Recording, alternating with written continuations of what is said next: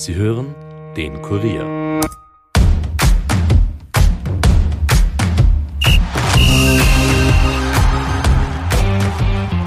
So, die Gruppenphase der WM in Katar ist vorbei und die ersten nationalen Zerfleischungen haben längst begonnen.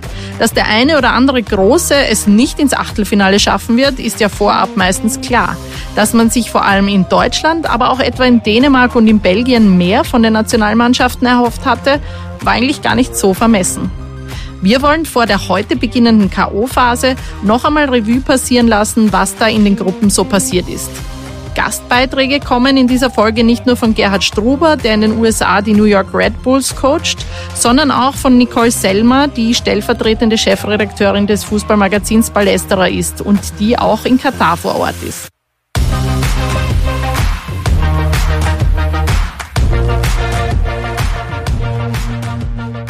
Aber ganz zu Beginn möchte ich meinen Kollegen Andreas Heidenreich im Studio begrüßen und mit ihm über die Tops und Flops der Runde sprechen. Die Tops und Flops der WM. Lieber Andreas, ich glaube, unter der Kategorie müssen wir jetzt einfach vor allem über Deutschland sprechen, oder was meinst du? Als Top meinst du? Naja, in dem Fall jetzt als Flop nach dem, nach dem Ausscheiden, aber ich sehe schon, du hast da eine ambivalente Meinung. Ja, ich habe eine Meinung, die vielleicht nicht alle hierzulande haben. Also ich finde es sehr schade, dass die Deutschen ausgeschieden sind, vor allem deshalb, weil ich der Meinung bin, dass sie ähm, gerade gegen Spanien, also das war eins der wenigen Highlights und vor allem mein persönliches Highlight-Spiel dieses bisherigen Turniers, richtig, richtig gut waren. Also da haben sie Spanien wirklich an den Rand einer Niederlage gedrängt und haben eine Leistung auf den Platz gebracht, die also zumindest Viertel- oder Halbfinalreif war. Und deshalb ist es sehr schade, dass diese richtig gute Mannschaft ausgeschieden ist. Aber schuld sind sie trotzdem selber, weil sie halt zu Beginn gegen Japan ausgeleert haben. Also da hätten sie einfach die Tore schießen müssen oder wie? Ja, oder zumindest nicht zwei solche Tore bekommen. Ja, also das ist halt, da hat es ein bisschen an Reife gefehlt.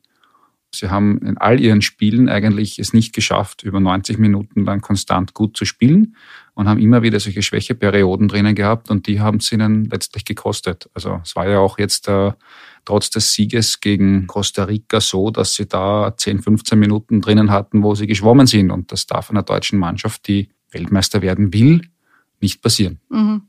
Ich, möchte auch gleich einhaken, weil für mich war Deutschland auch nicht nur Flop, wie das jetzt vielleicht gestern in den Medien so, so rübergekommen ist. Ganz persönlich schade finde ich es um Jamal Musiala.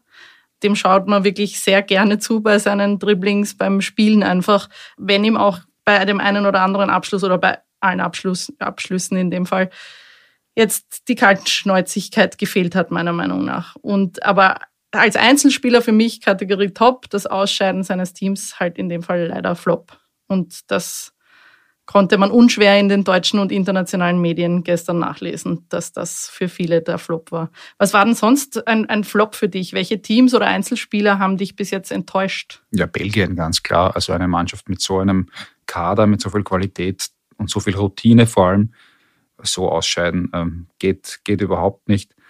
Und dann waren natürlich auch Mannschaften dabei, ja, die meiner Meinung nach kein WM-Niveau haben, wie zum Beispiel Katar oder auch Kanada, wo viel fehlt. Und wenn man sich jetzt vorstellt, dass dann bei der Weltmeisterschaft in vier Jahren 48 Mannschaften teilnehmen sollen, bin ich mir nicht so sicher, ob das alle interessiert. Also du sorgst dich ums Niveau.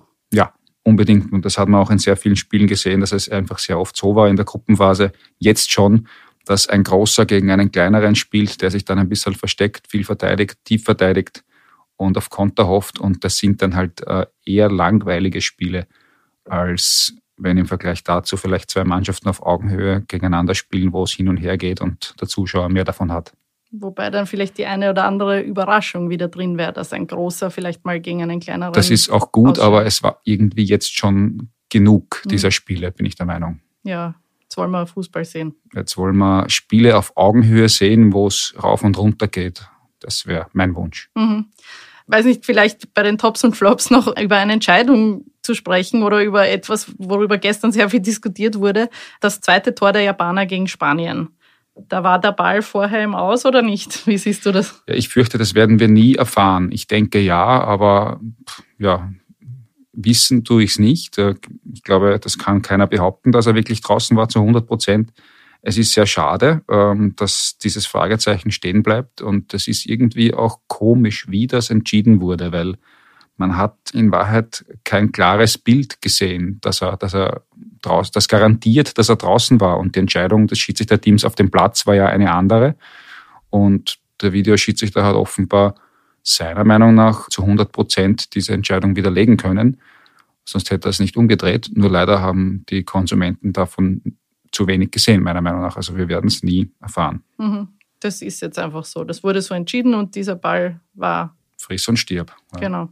Zuerst nicht über Linie, dann über der Linie und zwar über der Torlinie. Du hast auch mit unserem WM-Kolumnisten Gerd Struber gesprochen, der ebenfalls eine Einschätzung für uns abgegeben hat, wer für ihn die Tops und Flops waren bis jetzt. Der Salzburger Trainer in den USA hat uns auch verraten, wer sein Tipp für den WM-Titel ist. Hören wir uns das mal an. Eine Frage der Expertise. Ja, natürlich überrascht hat mich schon ein Stück weit, wie schwer sie äh, große Fußballländer einfach gegen die vermeintlich Kleinen tun, ja, weil einfach auch die Kleineren gelernt haben, unglaublich gut gemeinschaftlich zu verteidigen. Und speziell, wenn man jetzt reinschaut, wer sich fürs Achtelfinale ja qualifizieren hat, mit Senegal, auch Australien, Marokko sind ja Teams, die man nicht so am Schirm gehabt hat, aber die einfach auch durch, ich finde, ein gemeinsames, gutes Abwehrkonzept und auch gleichzeitig äh, dann doch auch mit einer guten Dynamik in die Spiele immer wieder auch für Überraschungen gesagt haben. Und jetzt darf ein Team im Achtelfinale stehen.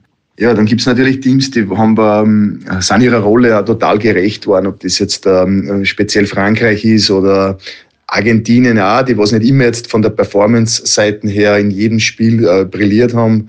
Äh, speziell Mexiko, das war immer so auf Messerschneide das Spiel, aber gleichzeitig dann am Ende hat sich einfach auch die individuelle Qualität ganz klar durchgesetzt. Ähm, ähm, dann war für mich auch England ähm, schon auch mit den vielen Toren, die sie geschossen haben, äh, ein Team, das was ähm, einfach auch ihrer Favoritenrolle bisher gerecht worden ist.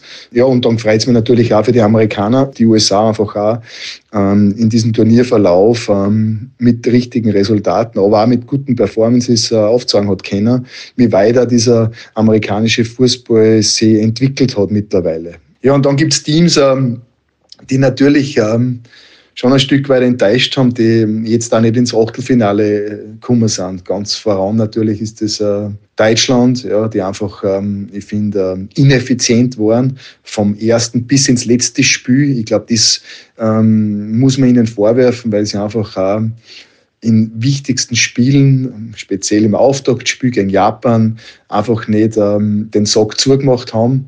Am Ende aber trotzdem auch gegen Spanien äh, Chancen da gewesen wären, um das Spiel auch zu gewinnen. Ja, sie haben halt einfach in den wichtigen Momenten nicht effizient genug agiert. Ja, große Enttäuschung für mich war Belgien. Ähm, eine Mannschaft, die einfach äh, sehr ausgelutscht gewirkt hat, ähm, mittlerweile auch in die Jahre gekommen ist. Zwar viel Erfahrung, aber doch wenig Dynamik, kein guter Mix zwischen jung und alt, sondern so grundsätzlich ähm, ja, eine Mannschaft, die ja, nicht mehr den Hunger gezeigt hat, den man braucht, äh, um einfach äh, in Finalspiele, in Knockout-Spiele zu kommen. Ja, mein persönlicher Tipp ähm, ist weiterhin Argentinien. Äh, ich habe das Glück gehabt, dass ich Argentinien live gesehen habe in New York gegen Jamaika und ich war damals äh, sehr, sehr angetan, wie sie auf jeder Position einfach ähm, unglaubliche Qualitäten aufzeigen, individuelle Qualität haben. Und ich glaube einfach in Finalspielen dann auch den Unterschied noch mehr machen können. Ja, und natürlich würde ich mir es wünschen, auch für den Messi, dass er für Argentinien ja, im letzten Abdruck quasi noch einmal den großen Bot hält. Die nächsten Highlights. Ja, also so richtig ins Auge sticht jetzt mal vorab keine Begegnung, glaube ich, die, die da jetzt in den Achtelfinale auf uns zukommt. Man muss dazu sagen, dass wir das diesen Podcast vor den Freitagspartien aufgenommen haben. Also die jeweils zweiten Achtelfinale von Montag und Dienstag sind zu diesem Zeitpunkt noch nicht festgestanden. Aber was ich jetzt von den Begegnungen, die wir bis jetzt wissen, da muss ich sagen, bin ich ein bisschen gespannt auf Japan gegen Kroatien. Also wer Deutschland und Spanien besiegt und in dieser Gruppe Erster wird, der darf vielleicht auch nicht vom Vize-Weltmeister unterschätzt werden, oder? Unterschätzt werden ganz sicher nicht. Ich bin trotzdem fast sicher, dass die Kroaten wieder weit kommen können. Also ich halte von dieser Mannschaft extrem viel und schaue ihnen auch persönlich sehr, sehr gerne zu.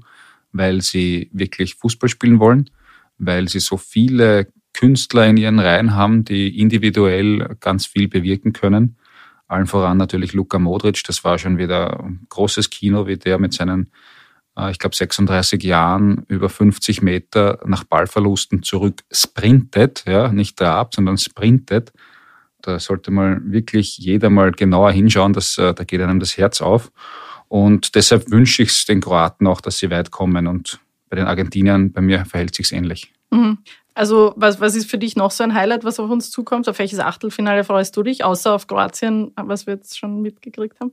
Na, ich glaube, dass auch ähm, die Niederlande gegen USA eine eher ausgeglichene und spannende Sache wird. Die Amerikaner haben eigentlich überhaupt nichts zu verlieren und sind so richtig, ähm, haben auch diese entsprechende Mentalität, die pfeifen sich gar nichts und die Holländer, ja, die sind sicher routiniert, aber haben mich jetzt noch nicht so überzeugt bisher in dem Turnier. Also da ist sicher was drin für die USA und äh, sehr gespannt bin ich weiterhin auf Argentinien, weil das war eines der Dinge, die mir besonders imponiert haben, äh, wie die Argentinier nach dieser Auftaktniederlage zurückgekommen sind, wie sie dann im zweiten Spiel von den Mexikanern, naja, wie soll ich sagen, ähm, ihnen die Schneid abgekauft wurde, vermeintlich. War ja dann im Endeffekt nicht so, aber es war ein ganz ein schwieriges Spiel, weil die Mexikaner ja wirklich nur zerstört haben in der Partie und die Argentinier dann richtig, richtig cool geblieben sind und die Geduld gehabt haben und bis zum Schluss daran geglaubt haben und dann durch ein super Tor von Messi auf die Siegerstraße gekommen sind. Also das hat mir sehr gut gefallen, wie Argentinien da diesem Druck standgehalten hat. Und deshalb ähm, ist das auch einer meiner WM-Tipps. Das WM-Tagebuch. Und weil wir uns jetzt so viel über das Sportliche unterhalten haben, möchte ich noch kurz einen Blick auf das Politische und direkt nach Katar werfen. Ich habe nämlich auch mit der stellvertretenden Chefredakteurin des Ballesterer, Nicole Selmer, gesprochen, die die Gruppenphase in Katar verfolgt hat, nämlich als Teil der deutschen Fanbotschaft im Rahmen des DFB, die für die Betreuung der deutschen Fans zuständig ist, beziehungsweise war in dem Fall. Und etwa dort auch ein Spieltagsmagazin produziert hat. Zunächst habe ich sie gefragt, wie die deutschen Fans denn das Turnier in Katar erlebt haben. Besonders viele deutsche Fans vor Ort. Ähm, die, die hier waren, würde ich sagen, haben auch sehr unterschiedliche Erlebnisse immer gehabt. Also was sie uns erzählt haben, auch Positives und Negatives. Also auch wirklich viele gute Erfahrungen gemacht, dass vieles, was so im Vorfeld als das wird organisatorisches Chaos, das hat es nicht gegeben. Der Verkehr hat gut funktioniert. Diese Metro sowieso super. Auch die Bus-Shuttle, das war alles sehr gut organisiert. Ähm, die Unterkünfte, das war so ein bisschen äh, abhängig davon, was man erwischt hat. Alles sehr teuer. Also die Unterkünfte, das ist schon klar. Ähm, diese WM muss, muss man sich leisten können. Das merkt man auch.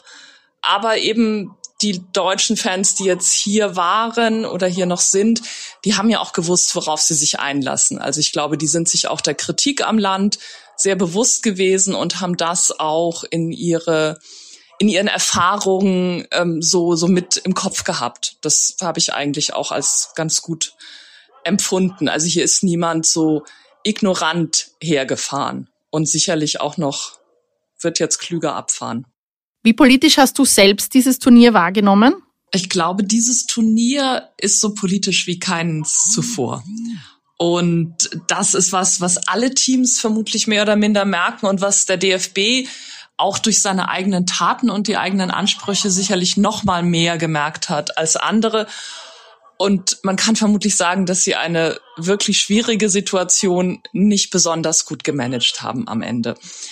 Und aber ich finde es sehr, sehr schwer zu sagen, wie viel davon bei der Mannschaft angekommen ist und wie viel davon für die, das sportliche Abschneiden verantwortlich ist, weil letztlich haben sie das natürlich nicht durch zu wenig Tore gegen Costa Rica verloren, sondern dadurch, dass sie äh, das Spiel gegen Japan aus der Hand gegeben haben. Und ob das jetzt wirklich an Armbinde tragen oder nicht hängt, das wage ich schon sehr zu bezweifeln.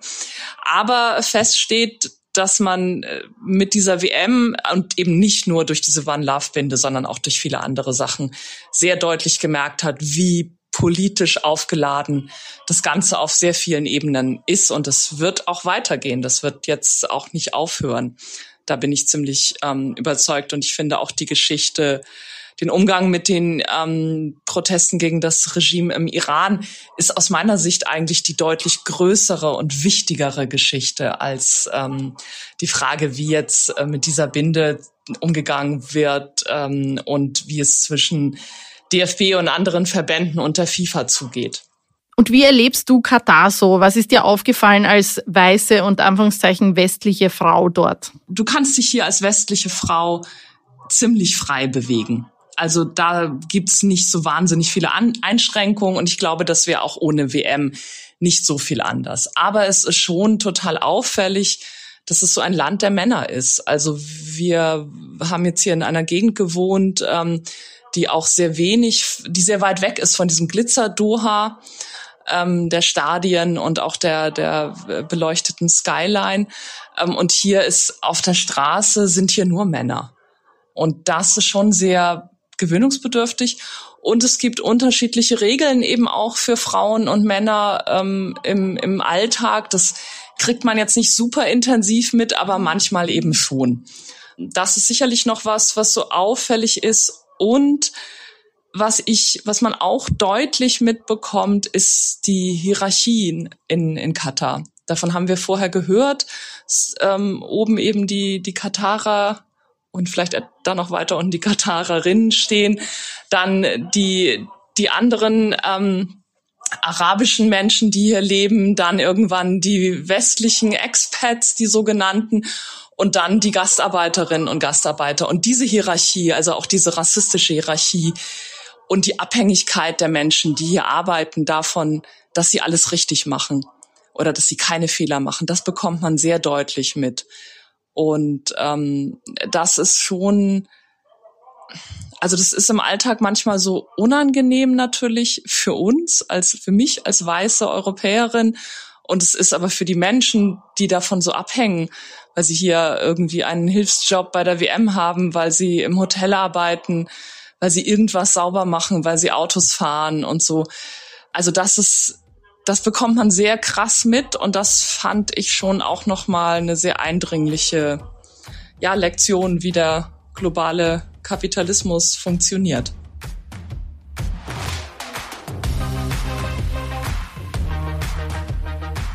Und damit sind wir am Ende unserer aktuellen Folge. Ich bedanke mich herzlich bei meinem Kollegen Andreas Heidenreich für den Besuch im Studio, bei Nicole Selmer für ihre Eindrücke aus Katar und bei Gerd Struber für seine Expertentipps. Ich bedanke mich bei Stefan Berndl für die Mitarbeit im Hintergrund und bei Dominik Kanzian wie immer für Ton und Schnitt. Die nächste Folge der WM-Nachspielzeit hört ihr dann wieder am Mittwoch, dem 7. Dezember. Liebe Grüße und Baba!